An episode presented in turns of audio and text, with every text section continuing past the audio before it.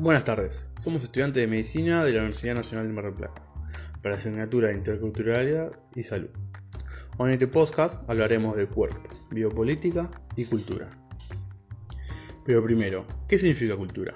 Es interesante ya que muchas veces es una palabra que la tenemos tan asimilada, pero aún así tendemos a relacionarlo con la educación, museos y teatros. En fin, con lugares típicos de cultura. Esto no es del todo correcto, si bien es cultura, no son los únicos lugares donde se la puede reencontrar.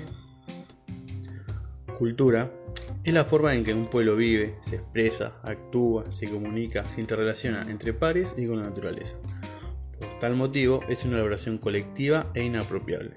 Está en constante construcción y es transmisible de generación en generación. Entonces, la cultura es la identidad de un pueblo o una sociedad. Marcial Canclini es un antropólogo argentino que actualmente reside en la Ciudad de México, que ha tratado la modernidad, la posmodernidad y la cultura desde la perspectiva latinoamericana. Él decía, Cultura es la producción de fenómenos que contribuyen mediante la representación o reelaboración simbólica de las estructuras materiales a reproducir o transformar el sistema social.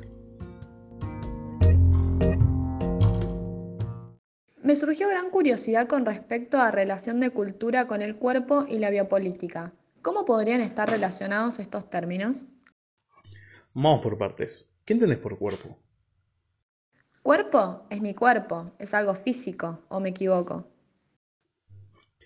Bueno, em, inicialmente la sociología también entiende al cuerpo como algo biológico y presocial, sobre el cual se fundaban las estructuras del super yo y de la sociedad. Pero no es la única definición posible, ya que con el tiempo el concepto de cuerpo se fue diversificando. Constructivistas como Foucault tomaban el cuerpo como algo que pertenece a la cultura y no a una identidad biológica. Desde esta perspectiva, el cuerpo es interpretado culturalmente en todas partes, por lo tanto, la biología no se encuentra excluida de la cultura, sino que está dentro de ella. ¿Por qué se diversificó el concepto de cuerpo? ¿Qué acontecimientos conllevaron a considerarlo parte de la cultura? La historia y la antropología influyeron en este nuevo concepto de cuerpo, volviéndolo objeto de estudio social. En cuanto a la historia, Norbert Elias señala que esta nueva concepción surgió por procesos sociales y psicológicos que se remontan al siglo XVI. Examina cómo la concentración del poder en manos reducidas como por la aristocracia, sirvieron para frenar la violencia entre las personas y los grupos e inducir a un mayor control social sobre las emociones y una mayor conciencia de uno mismo como individuo en un cuerpo. Los nuevos códigos de conducta promovieron la idea de que el propio éxito o fracaso de la vida de cierta persona dependían de su manera de actuar. En este aspecto, el cuerpo se muestra como portador de la posición social. En tanto en la antropología, algunos antropólogos, como Marcel Mauss, argumenta que la cultura da forma al cuerpo y describe con detalle lo que él denomina las técnicas del cuerpo. El modo en que de sociedad en sociedad los seres humanos saben cómo usar sus cuerpos estas técnicas corporales son un medio importante para la socialización de los individuos en la cultura. A través de ellas y de su cuerpo, un individuo llega a conocer una cultura y a vivir en ella. Mary Douglas también ha reconocido el cuerpo como un objeto natural moldeado por las fuerzas sociales.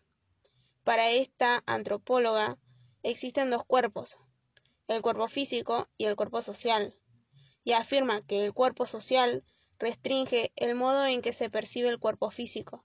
Las propiedades fisiológicas del cuerpo son, pues, el punto de partida para la cultura que hace de mediadora y las traduce en símbolos significativos, en un sistema de símbolos naturales.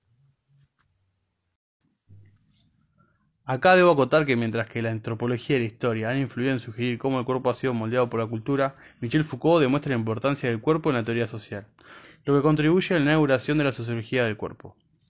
Foucault se interesa en estudiar los efectos del poder sobre el cuerpo y considera que las disciplinas emergentes de la modernidad están principalmente enfocadas en la actuación de los cuerpos individuales y de las poblaciones.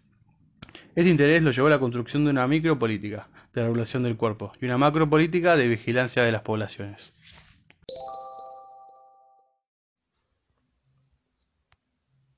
Desde la perspectiva feminista, diversas autoras han realizado una crítica a la utilización del cuerpo de las mujeres como objetos, signos y mercancías en la sociedad actual. El cuerpo es, por excelencia, lugar de cultura, de socialización, con normas distintas para cada uno de los géneros. El movimiento feminista ha desarrollado una reflexión sobre el cuerpo de la mujer, objeto de represión, de escándalo, de explotación.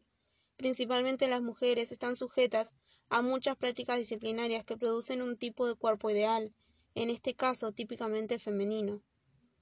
Todas estas prácticas disciplinarias o técnicas corporales femeninas funcionan como un sistema de micropoderes, pues son esencialmente desigualitarias y simétricas.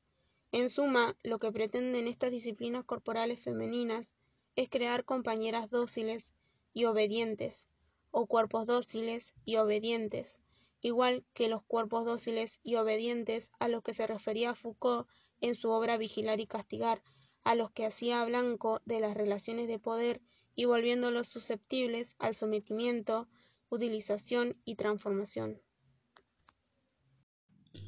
Todo lo que mencionamos anteriormente podría encajar perfectamente con el término biopolítica, que significa buscar la normalización del conjunto social. Es básicamente un sistema de relación del poder y los individuos.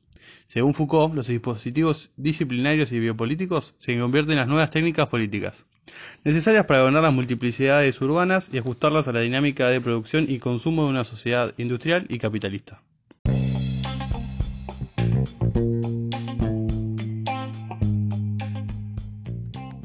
Para finalizar, podríamos agregar que desde la perspectiva del materialismo histórico, Brom habla de un doble proceso de sublimación represiva o proceso de sometimiento del individuo mediante la represión de los instintos, donde las satisfacciones acordadas, el erotismo, el exhibicionismo del cuerpo, el ejercicio corporal, son satisfacciones sustitutas, totalmente integradas en el orden establecido.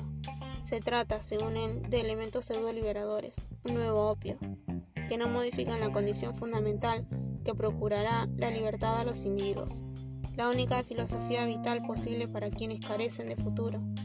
Esta es una visión omnipotente del aparato capitalista, en la que el cuerpo es fuente de explotación, manipulado por falsas técnicas de la felicidad.